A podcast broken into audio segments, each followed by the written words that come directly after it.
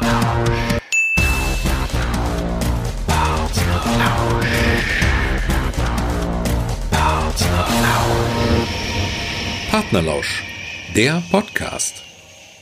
Hier sind äh, Robert Pfeffer und Leslie Sternenfeld. Und wir begrüßen euch zu Folge 8 von Partnerlausch, der Podcast.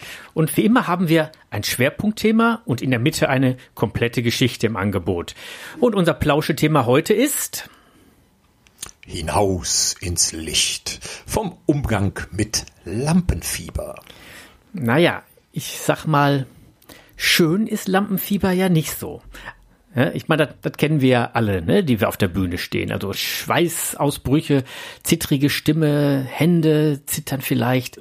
Viele müssen aufs Klo, ja. Ja, ständig musste Pipi vorher. Ja, ja, ja. ja ich, ich nicht, aber ich habe schon, äh, ich habe mit einer Sopranistin gearbeitet, die musste wirklich alle vier, fünf Minuten vor Beginn aufs Klo, eine Stunde vorher, rote Flecken im Gesicht oder Herzrasen. Ja, die, die, die Luft ist flach. Sagt man das? Die Luft ist flach? Ich glaube eher, der Atem ist flach. Der Atem ist flach. Ist, ja, ja, ist ja egal. Also. Und so weiter. Also diese Phänomene, die gehören alle dazu. Da könnte man jetzt noch viel mehr aufzählen, was da alles so das Lampenfieber ausmacht. Ne? Wenn ein Auftritt unmittelbar bevorsteht. Ja, und es gibt ja Leute, die haben es stärker, bei anderen ist es weniger, aber wirklich so äh, ganz frei von Anspannung geht es selten raus ins Scheinwerferlicht. Das ist ja im Prinzip auch gut so, ja, weil so eine gewisse Anspannung, Vorspannung, die ist ja durchaus auch nützlich. Klar, na, wenn es zu viel wird, dann dann ist es einfach zu viel und dann dann stört es einen, dann belastet es vielleicht auch sogar.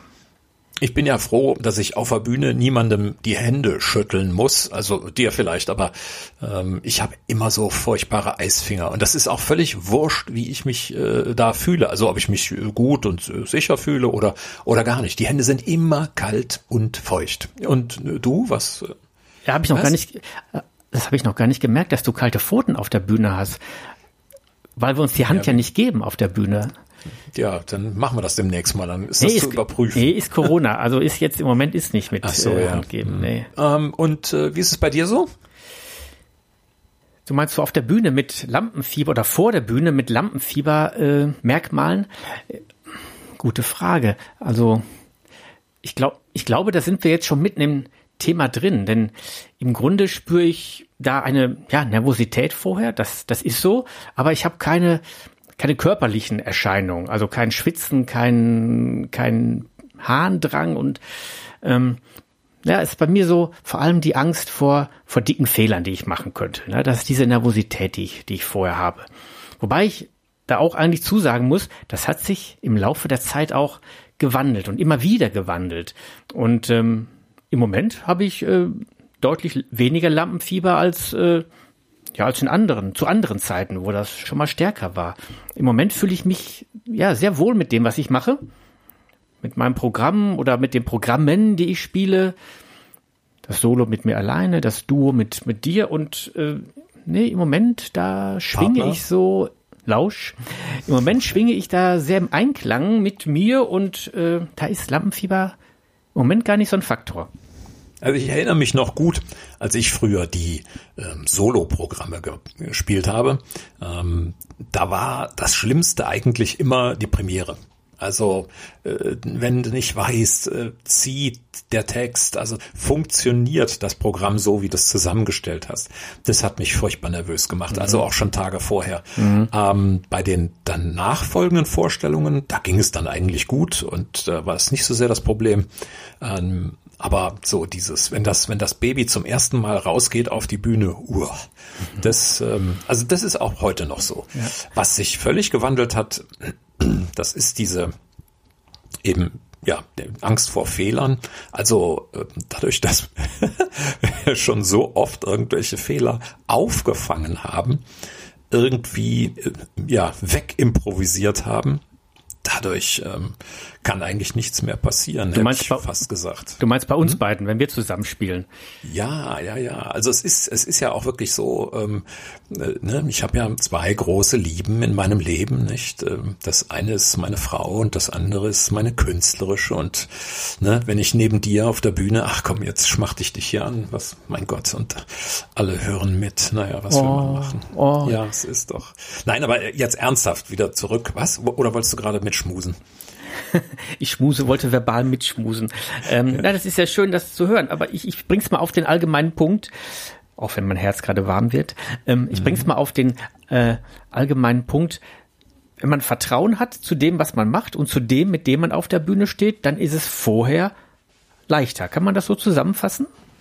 Ja, auf jeden Fall. Auf jeden Fall ist das so. Also das ist schon so eine Art Grundvertrauen, was da mittlerweile da ist. Ich meine, wir beide, wir haben jetzt schon äh, oft genug miteinander gespielt und wir wissen einfach, äh, wie das geht, äh, das Miteinander und äh, tatsächlich nimmt das auch ein bisschen das Lampenfieber. Das äh, ist in jedem Fall so. Wieso haben wir das eigentlich? Wieso haben wir Lampenfieber? Muss das ich denn glaube, sein? Ja, ich glaube, äh, ich glaube, so in, der, in, dem, in dem Grundprinzip, warum man das hat, darf man ruhig ganz weit vorne ansetzen. Also das ist irgendwas Evolutionäres, glaube ich. Also wenn man früher so als Mann ne, vor dem Höhlenausgang gestanden hat, hat sich da hat sich rausgelehnt und hat geguckt und hat gesagt, ey, verdammt, ich muss jetzt da rausgehen und einen Mammut jagen. Da konnte man auch schon mal nervös sein. Ne? Die Frau wusste auch nicht, ob man, ob man zurückkommt. Und ja, ich glaube, ähm, das sind so die Überbleibsel davon, oder? Naja, wenn ich, wenn ich mir uns beide so mit einer Keule und mit einem Fell bekleidet vor, vor einem Höhlenausgang stehen sehe, ich glaube, da hätte er das Mammut äh, Angst oder oder, oder würde sich zu Tode lachen. Äh, wahrscheinlich eher letzteres. Was aber für uns dann wieder sicherer wäre. Äh, Ach, Robert die Keule. Ja, nee, also ich, ich weiß schon, was du, du meinst. Äh, Lampenfieber, das äh, bringt uns so eine Grundspannung, um die Aufgaben zu bewältigen, die anstehen. Wolltest du das sagen? Richtig. Und vegetativ ist das ja auch nicht verkehrt. Ja? Und davon abgesehen, es wird ja auch nicht bloß unter Künstlern gelampenfiebert. Ne? Nee, das stimmt. Also ich glaube, es gilt bei allen Leuten, die irgendwie vor andere raus müssen und was vorstellen, vortragen. Also Sportler zum Beispiel. Ich, ich glaube, das ist der Moment, wenn man durch den Tunnel auf dem Platz geht. Also jetzt bei größeren Spielen ähm, in der Kreisliga hast du keinen Tunnel, aber wenn du auf den Platz gehst oder ne, der der der der Vorstandschef einer Aktiengesellschaft, der der äh, muss den Aktionären Rechenschaft ablegen in einer Rede. Das wäre für mich auch so ein Moment für, für Lampenschie äh, Lampenfieber. Lampenschieber, genau. Ja, ja, das musstest ja, du nochmal wiederholen.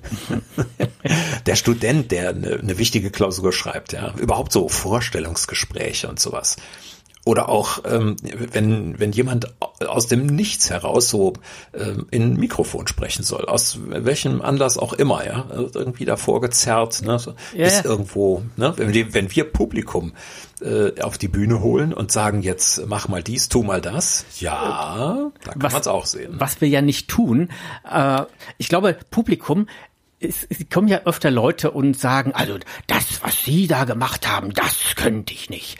Ähm, ich glaube, die kriegen schon Lampenfieber bei der Vorstellung, dass sie da stehen müssen.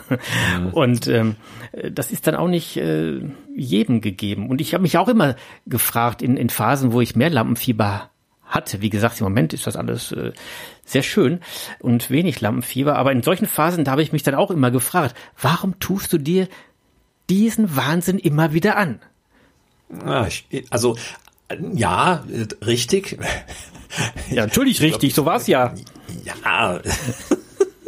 Nein, es ist äh, also, weil äh, ich glaube, man will doch irgendwie auch wissen, was ich eben auch schon gesagt habe mit der Premiere. Ne?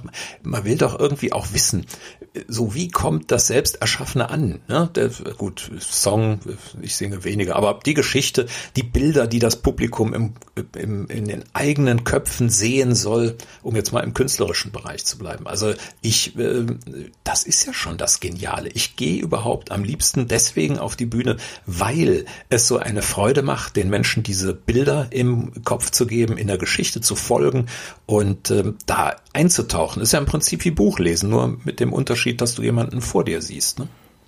Genau, und kein Buch, sondern einen Menschen oder bei günstiger Verkaufslage sogar mehrere. Mhm. Günstige Verkaufslage.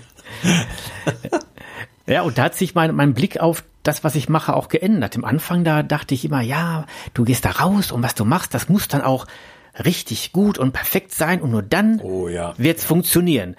Und mhm. mittlerweile weiß ich und kann das auch im Kopf äh, umsetzen. Ähm, klar, es muss was funktionieren, aber das hängt nicht davon ab, ob es perfekt ist, denn perfekt wird sowieso nie klappen. Und ähm, mir ist es jetzt gar nicht mehr wichtig, auf die Bühne zu gehen und quasi das Werk in einem optimalen, im optimalsten Zustand zu präsentieren, sondern mit dem Publikum einen schönen Abend zu haben. Und ähm, mittlerweile traue ich mir zu, zu sagen, das klappt, meistens, fast immer. Egal, auch wenn mal was, äh, was schief läuft. Ja, das sind hoffentlich dann die, die Höhepunkte, wenn irgendwas schief läuft. Oftmals, ja, ja, ja. Also das ist äh, das, das meiste Gelächter oft. Ich, äh, ich weiß nicht, habe ich bestimmt in anderen Podcasts auch schon mal gesagt, habt Freude am Scheitern. Der Leitsatz meines äh, Erzählausbilders Peter Glass, hallo Peter, grüß dich, falls du zuhörst. Ähm, ja, das, äh, ne, im Scheitern liegt das Schöne, das Unbekannte und meistens eben auch das Lustige. Und insofern, ähm, aber ich will noch mal zurück auf eine andere Frage. Ähm, ist das, ist das so ein ähm, so ein Reiz, der von der Präsentation ausgeht und der dir gleichzeitig einen Lustgewinn verspricht, aber auch irgendwie Angst vor dem Weg dorthin macht? Ist das so? Hm. Nee, Angst vor dem Weg dorthin habe ich, habe ich gar nicht. Im Gegenteil, ich freue mich drauf, wenn, wenn ich auf dem Weg bin und ich was schreibe oder der Auftritt kommt und ähm, äh, nee, Angst, Angst gar nicht. Es ist, es ist schon so, die, die, die Leidenschaft, das, was ich geschrieben habe und mir vorgestellt habe, das, ja, vorzustellen und mit dem Publikum zu durchleben. Und äh, naja klar, wenn es dann Applaus gibt und die Leute das richtig gut finden, dann finde ich das äh, zugegebenermaßen auch richtig gut und fühle mich dann auch gut. Und groß, manchmal auch. Und äh, was war die Frage am Anfang? Das ist, das ist wurscht. Die einfach weiterreden lassen, das passt schon. Also es ist irgendwie so ein bisschen eine knifflige Sache. Wir hatten das im zweiten Podcast ja schon mal. Da ging es um die Frage, warum schreibe ich? Und ähm, ja, wenn du das, was du erschaffen hast, ähm, nach draußen äh, drehst, sozusagen, nach draußen bringst, dann äh, ja, dann du hast ja so deine Antriebe, die im Kunstwerk stecken, all das, was man irgendwie sagen will und äh, ausdrücken möchte, das liegt da plötzlich offen und es äh, entsteht die Frage, werden die anderen verstehen und sehen, was ich ausdrücken wollte? Und es ist dann halt einfach großartig, wenn du siehst, dass es funktioniert. Und das ist dann auch das Lampenfieber irgendwo wert, ne? Ja, im Grunde schon. Also ne, es gibt ja so eine gewisse Grundspannung, das Lampenfieber und ähm, wenn es überlebbar ist, das Lampenfieber, dann, dann ist alles gut. Das ist es dann auch wirklich wert, ja. Ähm, so ein, so ein, sag mal, du hast einen Erfolg auf der Bühne und der Einsatz für den Erfolg, das ist die Arbeit vorher, das Schreiben, das Ausdenken, das Üben, auch das Zweifeln und dann auch das Lampenfieber. Aber wenn, das muss man selber beurteilen, ja, stimmt für mich das Verhältnis? Und äh, wenn ja, dann, dann durch. Also wir haben, äh, wir haben ja jetzt schon bis hierhin, glaube ich, so die, die Quintessenz zu sagen, ja, ist irgendwie schwierig und ähm, ist auch äh, Druck dabei, aber es ist ein Gegenwert. Und ich habe äh, mal was rausgesucht in der Vorbereitung auf äh, die heutige Folge von unserem Podcast. Ach, der Herr hat sich vorbereitet. Ja, also äh, ganz geringfügig. Ähm, ich habe ein ja, Wort ja. nachgeschlagen. Ich habe einfach mal geguckt, was im Englischen äh, Lampenfieber heißt, heißt und äh, da sagt man Stage Fright, äh, was man ja, mit Bühnenangst oder Bühnenschrecken übersetzen kann. Ist schon ein bisschen, bisschen negativer, ne? Ja, aber total, total. Ich meine, bei uns ist ja eher so ein aufgeregtes Kribbeln oder, ähm, oder eben alles das, was wir jetzt am Anfang so aufgezählt haben. Ne? ich finde, das ist also jetzt, wenn ich es einfach mal jetzt übersetze, Bühnenangst und das in, in Bezug setze zum Lampenfieber, ist das, finde ich, nochmal eine Schippe mehr. Also wenn man, wenn ich Bühnenangst hätte, nee, ich glaube, dann wäre das Verhältnis von äh, dem, was ich dann auf der Bühne bekomme, zu dem, was ich vorher da geben muss an Angst und äh, das Durchstehen, na, das ist schon eine Ecke heftiger. Ich finde, Stage Fright klingt nach Unmengen von Stresshormonen und totaler Angst vorm Scheitern. Ja, sehr gut analysiert, Watson. Also das bist du jetzt, ne, Watson? Thank you, Holmes. Aber ne, man kann natürlich auch lernen, damit umzugehen. Ja, und ähm, so ein paar Methoden hat ja jeder von uns beiden auch für sich schon entwickelt. Also ich habe dich ja. Oh, jetzt kommt der Mann mit seiner Jahre, ach, was sage Ja, ich, jahrzehntelangen Bühnenerfahrung. Und auch mit meiner Was ist- Erfahrung was ist- mit dir hinter der Bühne. Du hast ja da auch so ein Ritual, sag ich mal. Ja. Ja, das stimmt. Ich habe dir, ich habe dir eine Sache, habe ich dir so ein bisschen geschenkt. Das hast du vorher Das stimmt, nicht das mache ich mittlerweile aber auch nicht mehr. Aber sag du erst mal, was du meinst. Ja, ich habe eine äh, Playlist, also äh, die besteht aus drei Songs und äh, normalerweise pumpe ich mir die in einer so gerade noch erträglichen Lautstärke vor dem Auftritt rein, weil es mich einfach pusht und ähm, weil es ja, weil es auch ein Stückchen das Selbstvertrauen anschiebt. Äh, Musik ist schon immer was gewesen, was mich mega erreicht hat und äh, so äh, habe ich die Möglichkeit, mir ja davon was nach vorne zu holen. Und ich habe das äh, bei dir gesehen und ich habe das auch mal gemacht. Das war eine Phase, wo ich dann so ein bisschen mehr Lampenfieber hatte und das hat auch geholfen mit der Playlist, die ich mir dann zusammengestellt hatte aus Liedern, die ja, die mir Schwung geben, Selbstvertrauen, ein gutes Gefühl. Da ist zum Beispiel drauf I'm Getting Better von The Record Company, My Life von Billy Joel, Hungry Heart von Bruce Springsteen und ähm, Radio Gaga von Queen. Mittlerweile mache ich es aber gar nicht mehr, weil ich jetzt merke, dass ich mit dem, was ich mache, sehr zufrieden bin. Also ich gehe auch schon mit Selbstbewusstsein zum Veranstaltungsort, plaudere mit den Leuten, muss mich auch gar nicht mehr so viel zurückziehen, vorher eigentlich nur zum Umziehen.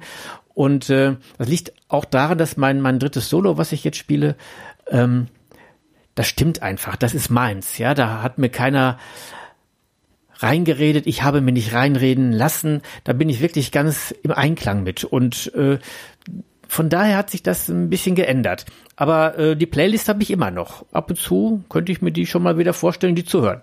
Ich will das gerade bestätigen noch für unsere Zuhörer. Also ähm, wenn man den Herrn Sternfeld so in seinem Solo sieht, und ich habe ja die anderen Soli auch schon gesehen, dann ist in der Tat äh, offensichtlich, dass du angekommen bist. Das merkt man und äh, da kann ich mir auch absolut vorstellen, beziehungsweise erlebe es ja auch bei unseren Auftritten, dass da nicht mehr so viel Nervosität ist. Ich glaube, das ist auch diese Unabhängigkeit von der Bewertung anderer, wenn ich mir schlicht und ergreifend sage, das ist okay, was ich da mache. Das ist auf jeden Fall ein gutes Angebot für die Zuschauer und äh, die werden Spaß haben und äh, deswegen konzentriere ich mich auch selbst darauf, Spaß zu haben. Ich glaube, das Und ist ganz wichtig, ja, dass man Freude hat an dem, was man, was man tut und auch das Selbstbewusstsein zu haben, wenn was schief geht, ich komme damit klar und habe das Publikum sowieso so weit im Griff, dass es mir das nicht nur verzeiht, sondern ähm, da auch eine besondere Freude dran findet, mich mal kennenzulernen in einer Situation, wo ich äh, gerade nicht alles im Griff habe. Ja, ja, ich, ich erinnere Also, mich dann äh, an ja, eine Szene, äh, eine, eine Situation, da habe ich, ähm, da hatte ich noch kein Headset, da hatte ich ein äh, Mikrofon am Klavier aus so einem Galgenstativ und wie so häufig bei Galgenstativen war die ähm, Verbindung zwischen dem äh, horizontalen und dem vertikalen Stab ausgeleiert und äh, der Galgen mit dem Mikro dran senkte sich in Zeitlupe von Mundhöhe Richtung Tastatur. Es war auch nicht mehr aufzuhalten. äh, Publikum merkte natürlich, äh, sah das ja auch. Ich sah es auch. ich hätte natürlich die Hände runternehmen müssen, um das Ding wieder hochzuschieben. Ich habe es dann so gelöst, dass ich dem Mikrofon gefolgt bin und ich, und ich habe das Lied kniend vor dem Klavier beendet. Das Mikrofon lag auf den Tasten. Äh, war ein Brüller. Das und, sind ja jetzt ja auch ja. hier noch immer groß, groß, ja natürlich. ja, also ich, das ist das ist ja auch sensationell. Also da passiert ja auch was äh, beim, beim einfach beim Zugucken. Also irgendwas, was man verfolgen kann. Aber mir fällt auch gerade noch ein Punkt ein, ähm, der mir gegen das Lampenfieber hilft. Das ist jetzt keine Methode, vielleicht direkt vor dem Auftritt, sondern eine Sache, die ich mir klar mache.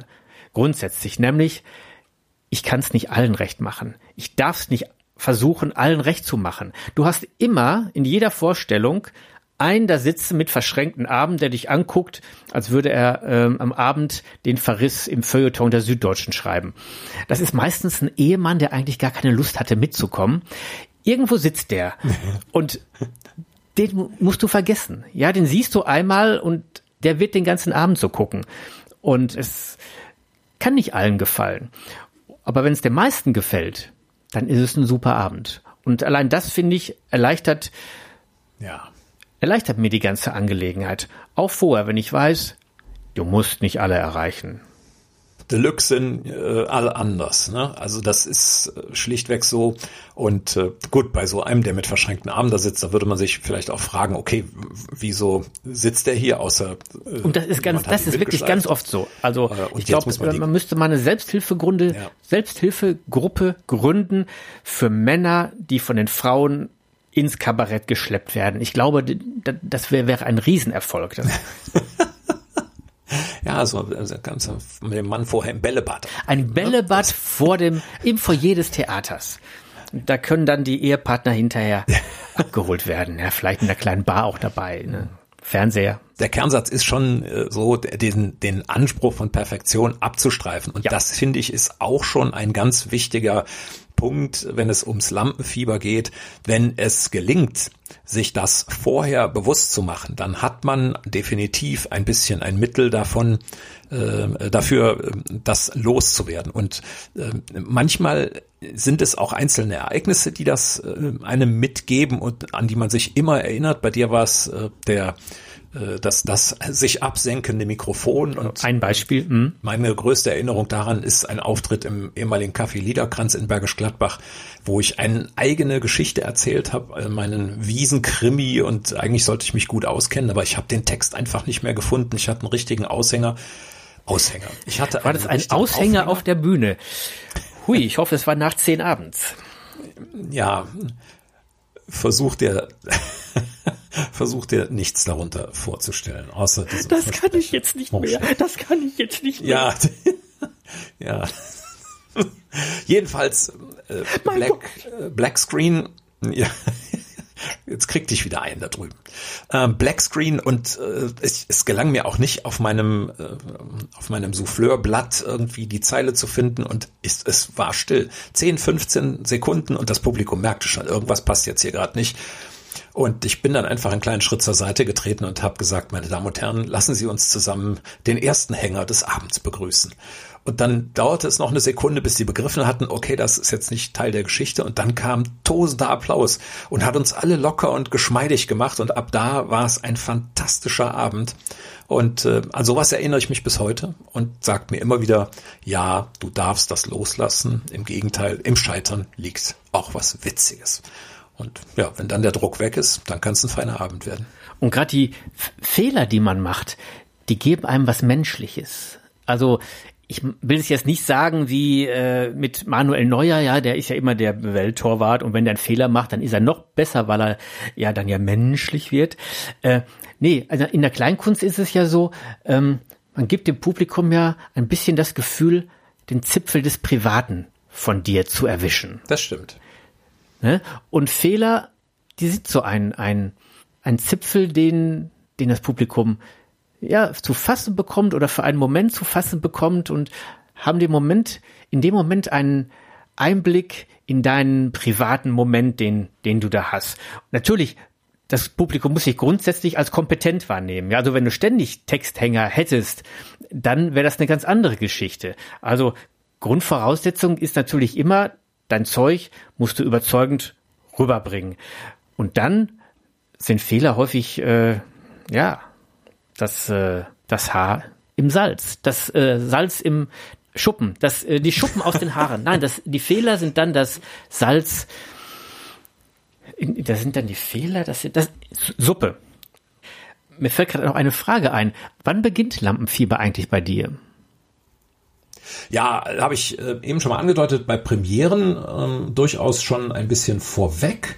Ähm, und ansonsten, ähm, ansonsten in erster Linie so ah, irgendwas so eine Stunde vor dem Auftritt oder so. Bis dahin bin ich eigentlich relativ ruhig und dann, äh, dann geht's so los. Mhm.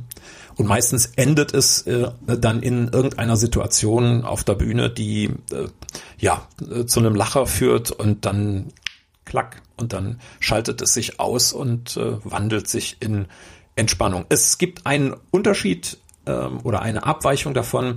Es gibt Tage, äh, da ja, oder einzelne Beiträge, da klappt es einfach nicht, da ähm, gelingt es nicht, da brauche ich ein oder zwei Beiträge, bis ich so ein bisschen lockerer und ruhiger werde, dann äh, schiebt es sich noch etwas nach hinten, aber in der Summe ist das so in etwa der zeitliche Ablauf. Aber es ist äh, frappierend, ne, dass Lampenfieber auf der Bühne aufhört, ne? Es ist wirklich nur so ein Vorherding. Es ist eigentlich nur eine Sache der, der Befürchtungen, ne? Genau, man malt sich aus, was sein könnte, genau. Und solange du, solange du nachdenken kannst, also ich als Golfspieler sage ich mal, ne, du äh, bist kurz vor dem Schlag und wenn du dann beginnst darüber nachzudenken, ob es dir den Slice 30 Meter rechts vom Fairway irgendwie weghaut äh, und der Ball da irgendwo im Gesträuch landet, ja, wenn du dir das vorher auf, ausmalst, dann hast du auch große Chancen, dass du genau das tust. Ne? Das ist faszinierenderweise dann auf der Bühne ein bisschen anders, aber da hängt man ja auch noch von anderen Dingen ab. Vom Lampenfieber handelt auch die Geschichte des heutigen Abends, die, das muss ich ganz unbescheiden sagen, ich geschrieben habe. Und äh, zum ersten Mal in unserem Podcast ist es eine Geschichte, die direkt für die Folge geschrieben wurde. Ich kann also sagen, die, im Grunde ist die Geschichte noch gar nicht fertig. Also ich habe sie geschrieben Samstag. Wir nehmen gerade am ähm, Mittwoch auf. Und ähm, ich habe es natürlich jeden Tag noch weiter überarbeitet, aber so ein Prozess des Liegenlassens, der ja ein produktiver ist, wie wir von Stefan Keim wissen. Produktives Liegenlassen, ja. ja. Haben wir von Stefan Keim gelernt. Der ist vielleicht noch gar nicht abgeschlossen. Also es ist ganz frisch, ist, die Geschichte zuckt im Grunde noch. Sie ist noch warm. Dann äh, wollen wir die Wärme sich jetzt entfalten lassen und hören das Werk von Leslie Sternenfeld hinter dem Vorhang.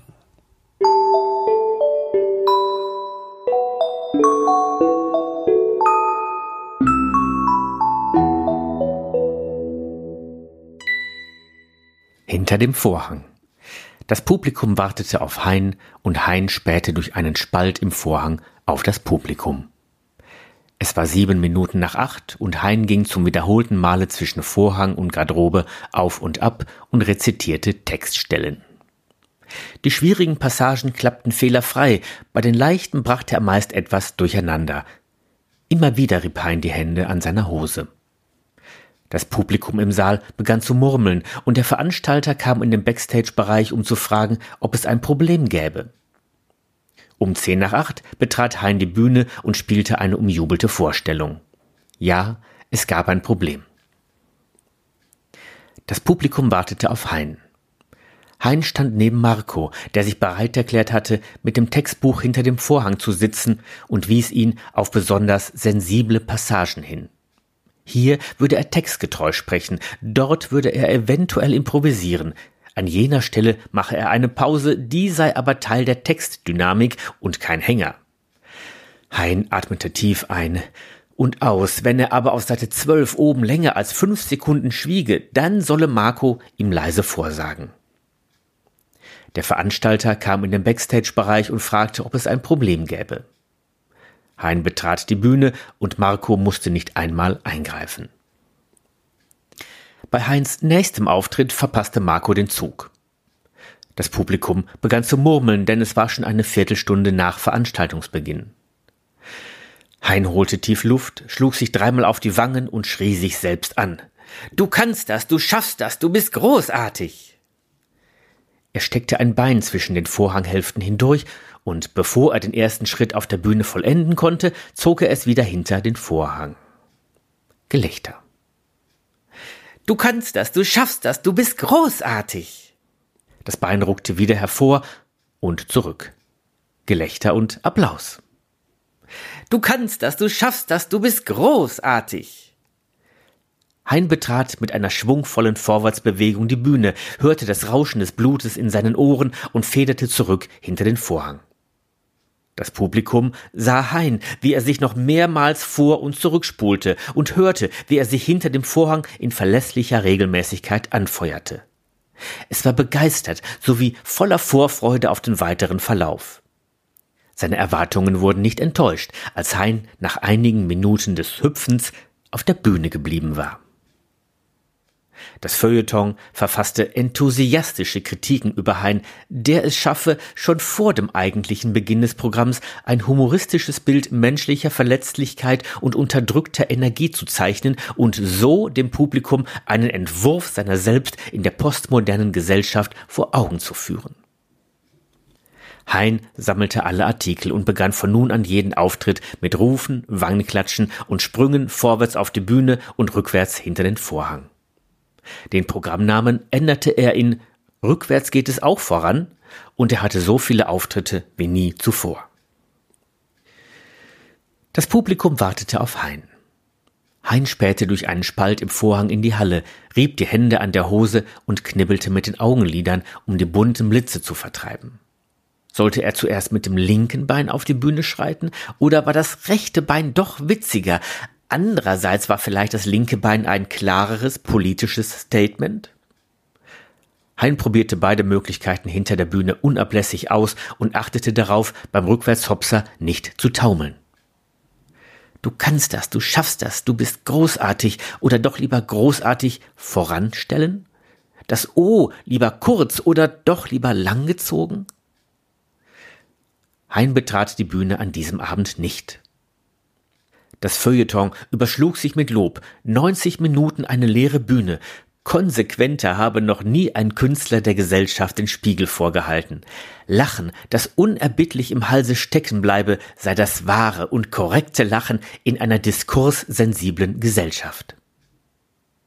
Hein trat von nun an bei Veranstaltungen kleiner Kulturvereine und literarischer Zirkel auf. Er saß hinter einem Vorhang und kam nur zum Schlussapplaus hervor. Im Laufe der Zeit erschien er nicht einmal mehr selbst, sondern ließ ein Bild von sich auf die Bühne schieben, wenn das Programm vorbei war. Es gab einfach zu viele Möglichkeiten des Sitzens. Samstagabends ging Hein oft in seiner Wohnung auf und ab und rieb die Hände an der Hose. Wenn Marco vorbeikam, sahen sie etwas im Fernsehen an. Viele Jahre später starb Hein, reich und berühmt, sein Testament bestand aus einem leeren Blatt Papier und machte ihn unsterblich. Ja,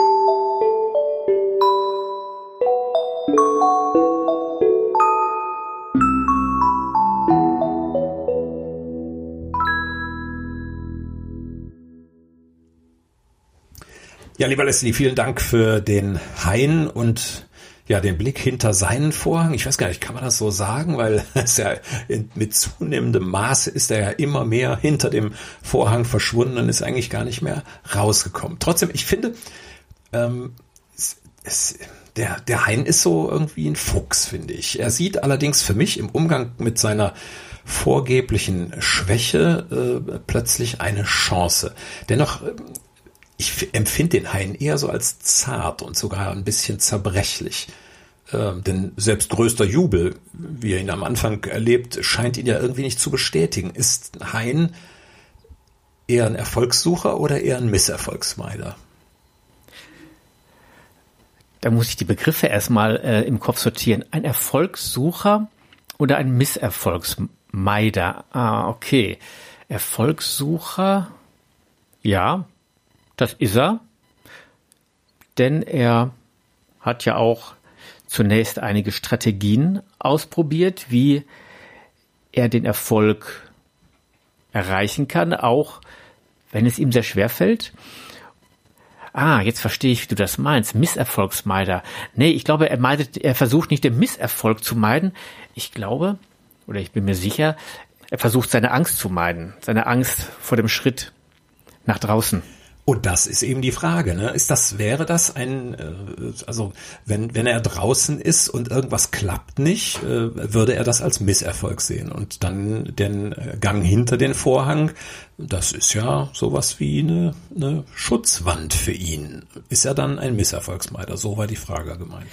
Ja, man weiß es ja gar nicht so genau, was passiert, wenn er einen Misserfolg hat. Denn den hat er ja eigentlich nicht. Den hat er ja selbst dann nicht, als seine Auftritte zunehmend skurril werden und den Namen Auftritt eigentlich gar nicht mehr verdienen. Man weiß es ja gar nicht, was passiert bei ihm bei einem Misserfolg, was löst das in ihm aus? Das, das wird ja gar nicht thematisiert. Es passiert ja auch nicht. Es ist wohl dann eher in seiner Vorstellung zu verorten. Der Misserfolg, der erwartete oder befürchtete Misserfolg. Ja, und diese Angst vor diesem befürchteten Misserfolg, ja, mit der kommt er ja nicht klar. Ne? Ist, also für mich ist insgesamt die Geschichte wie eine Einladung, ähm, ein, ein, zu, etwas, was zunächst mal aussieht wie ein Scheitern, gar nicht als solches unbedingt zu sehen, weil eben viele Möglichkeiten in dieser Situation stecken. Welche Kernbotschaft steckt für dich in der Geschichte? Jetzt möchtest du aber hier, zack, die Kernbotschaft. Hm? Möchtest ja, du ja, alles auf einmal haben. Kurz und griffig. Ja. Da stecken ja mehrere Dinge drin. Ich kann da jetzt gar keine Kernbotschaft äh, jetzt hier zusammenschmelzen aus. Vielleicht aus kannst du zwei oder drei Kernchen für uns freilegen. Zwei Kernchen. Ähm, ein wichtiger Kern ist, das haben natürlich alle Leser und Hörer schon bemerkt, ein wichtiger Kern ist, es geht gar nicht um die Sache, sondern es geht um die Angst, die sich die Sache sucht. Ja, denn selbst als er nicht mehr auf der Bühne ist, hat er noch Lampenfieber. Selbst als er hinter dem Vorhang sitzt, kriegt das ja nicht hin. Selbst als er dann zu Hause bleibt, hat er noch Lampenfieber. Selbst beim Verfassen seines Testamentes hat er noch Lampenfieber und gibt ein leeres Blatt ab.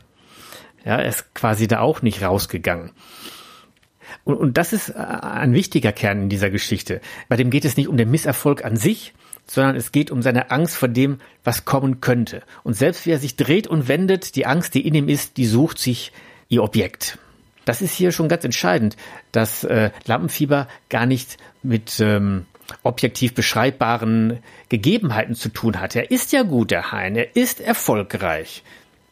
Aber das Lampenfieber, das baut sich völlig unabhängig davon auf. Das heißt, wenn ich mich mit Lampenfieber beschäftigen will, dann muss ich mich vor allem damit beschäftigen, was in mir selbst vorgeht in Bezug auf den kommenden Auftritt.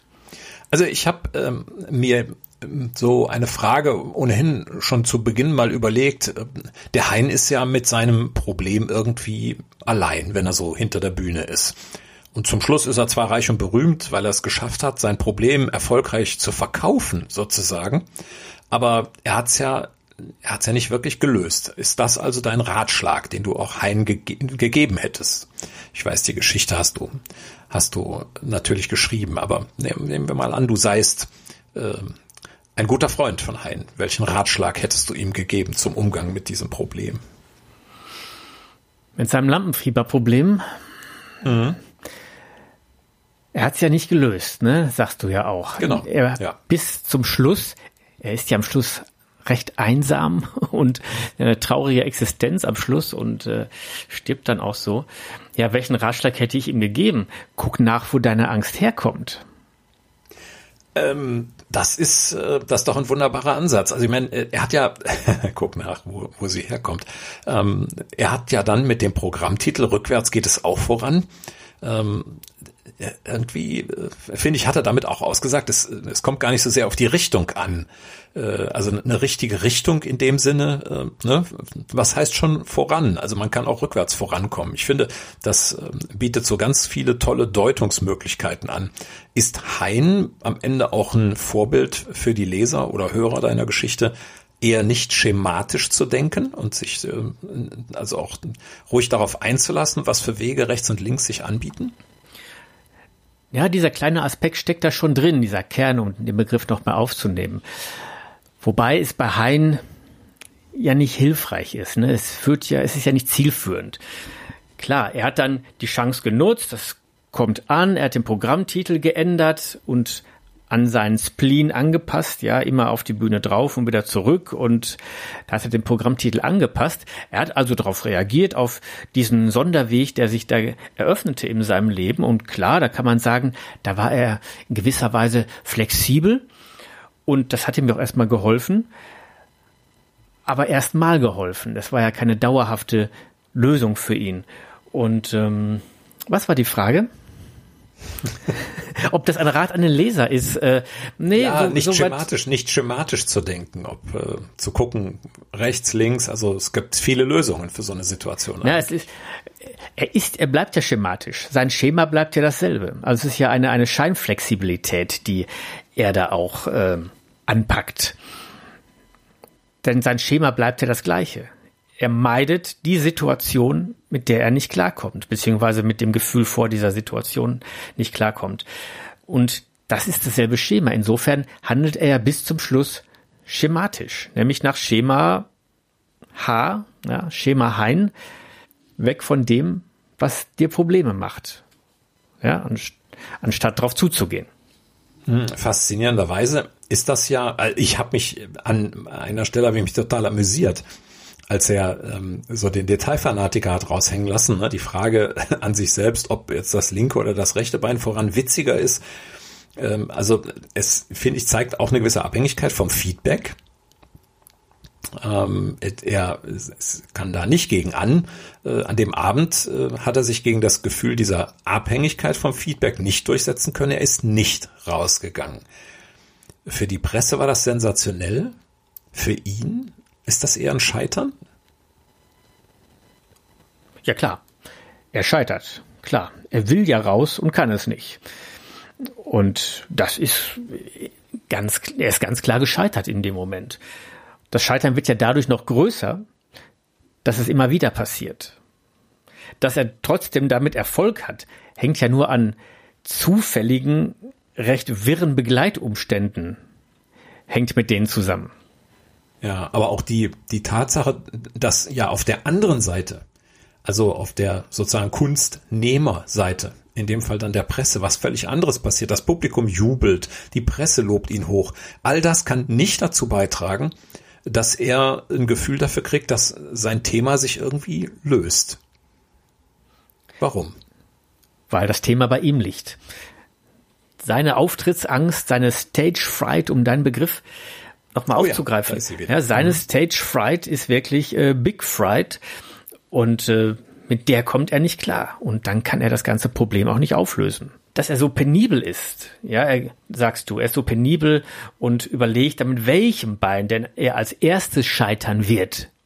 Ja, links oder rechts.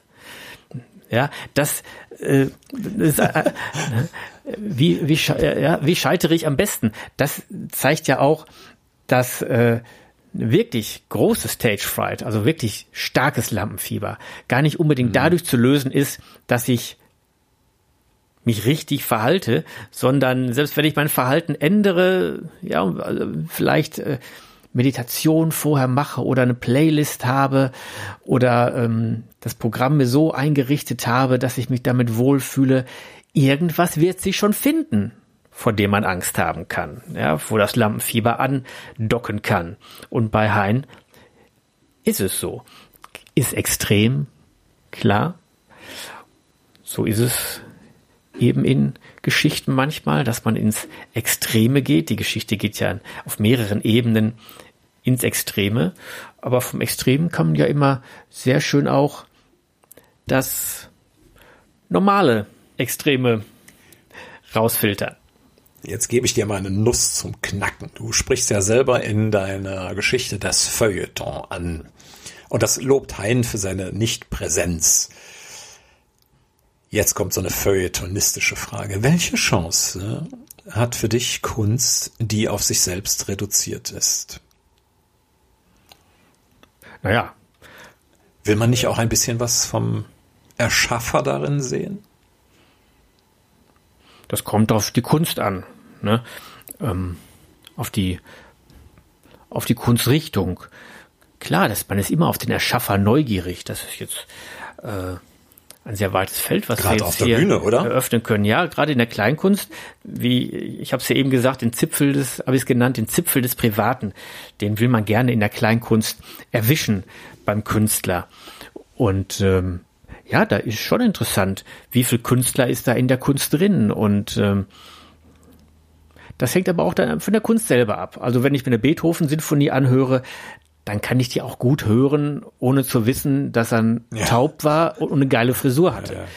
Ja, Oder das stimmt. ja, wenn ich einen, Roman lese, ich lese gerade, weil ich gerade äh, dran Spaß hab, äh, nochmal die Buddenbox ganz durch, dann muss ich jetzt nicht unbedingt wissen, dass da ganz viel Biografisches der Familie Mann mit drin steckt.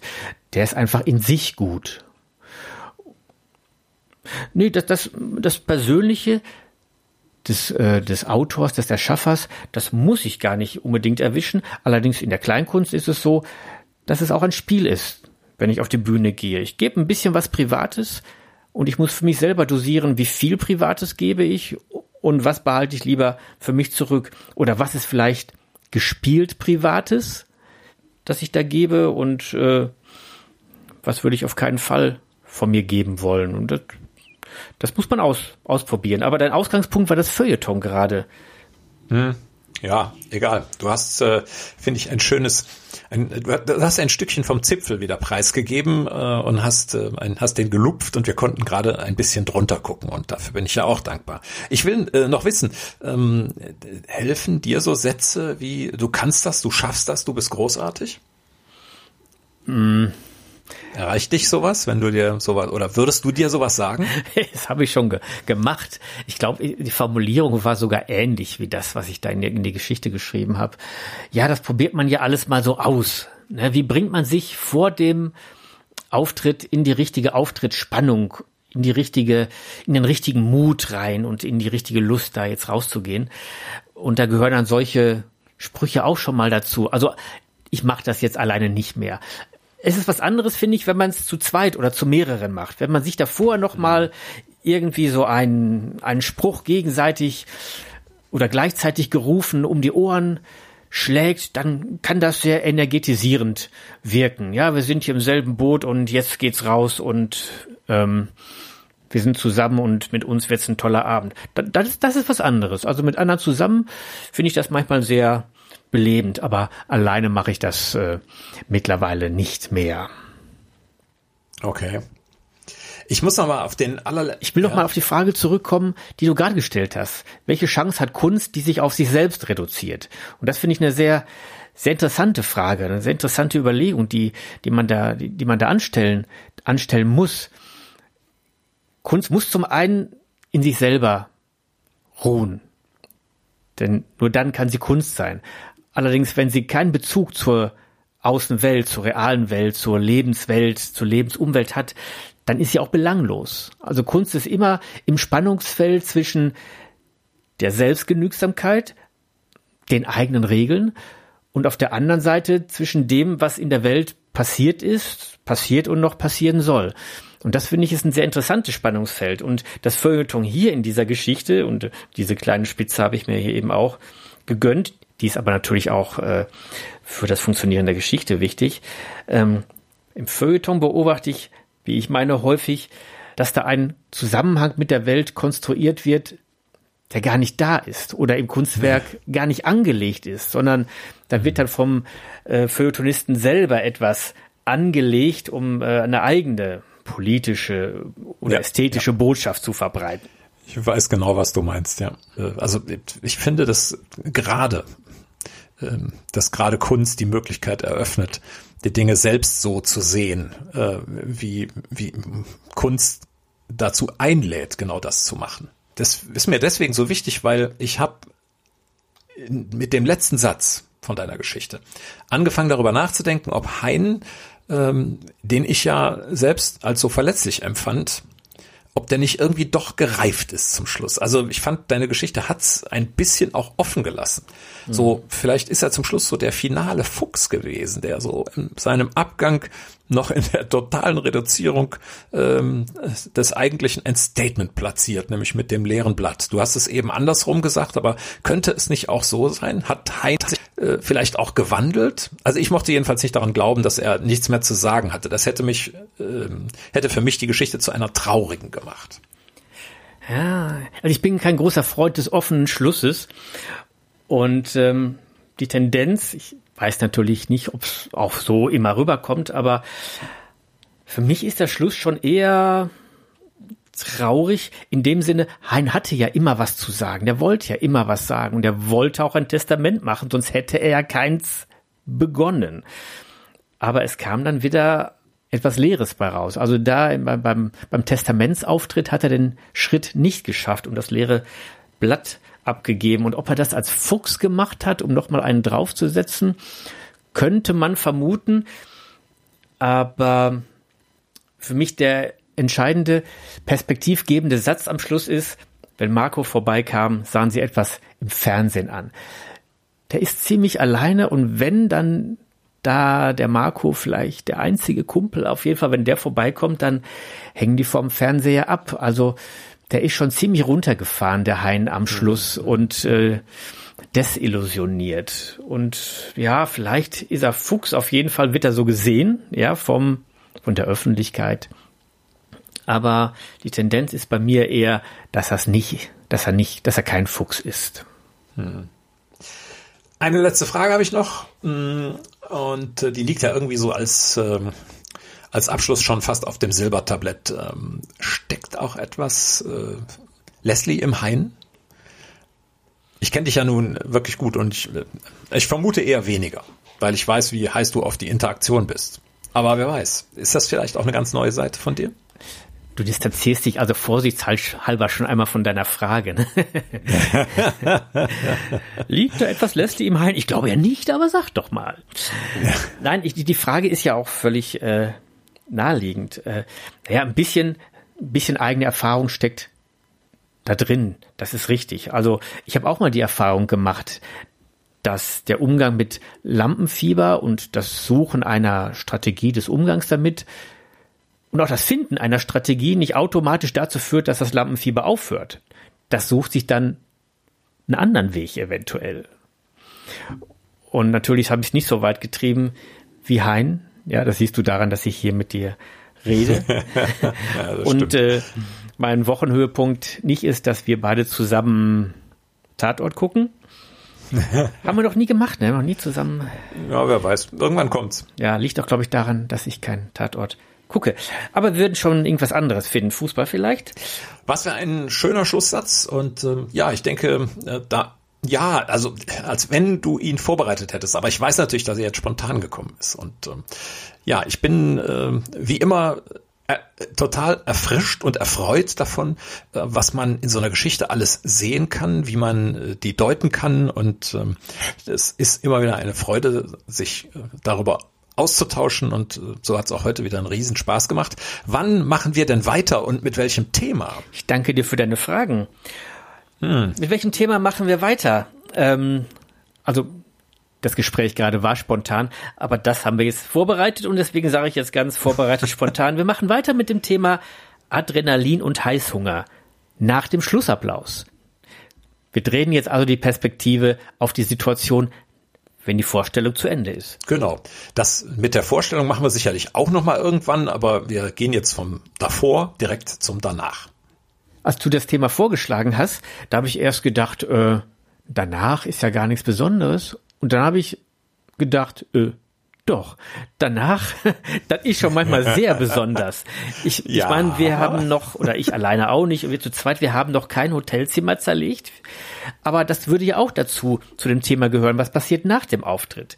Das liegt zum einen genau. daran, äh, wir machen keinen Rock'n'Roll, Rockmusik oder Metal. Das liegt aber auch daran, dass wir nicht die Kohle haben, um ein, uns ein Hotelzimmer zu gönnen, um es zu zerlegen. Ja. Wir zerschmettern auch nicht jedes Mal unsere Pulte oder unsere Mikrofone. Was wir stattdessen tun, das äh, wird dann Gegenstand der Folge sein. Und zwar am Freitag, dem 16. Oktober. Was war denn das für ein verstörendes R am Schluss gerade? An einem Freitag, genauer gesagt, am 16.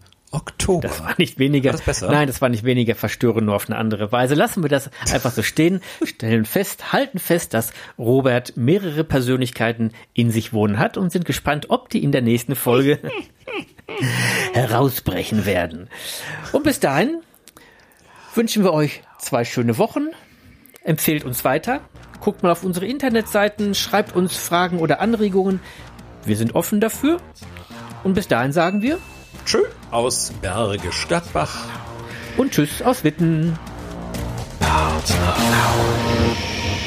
Partnerlausch, der Podcast.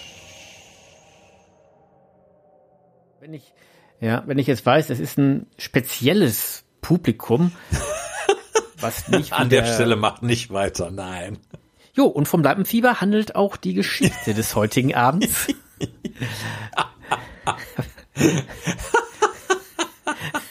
Lach nicht.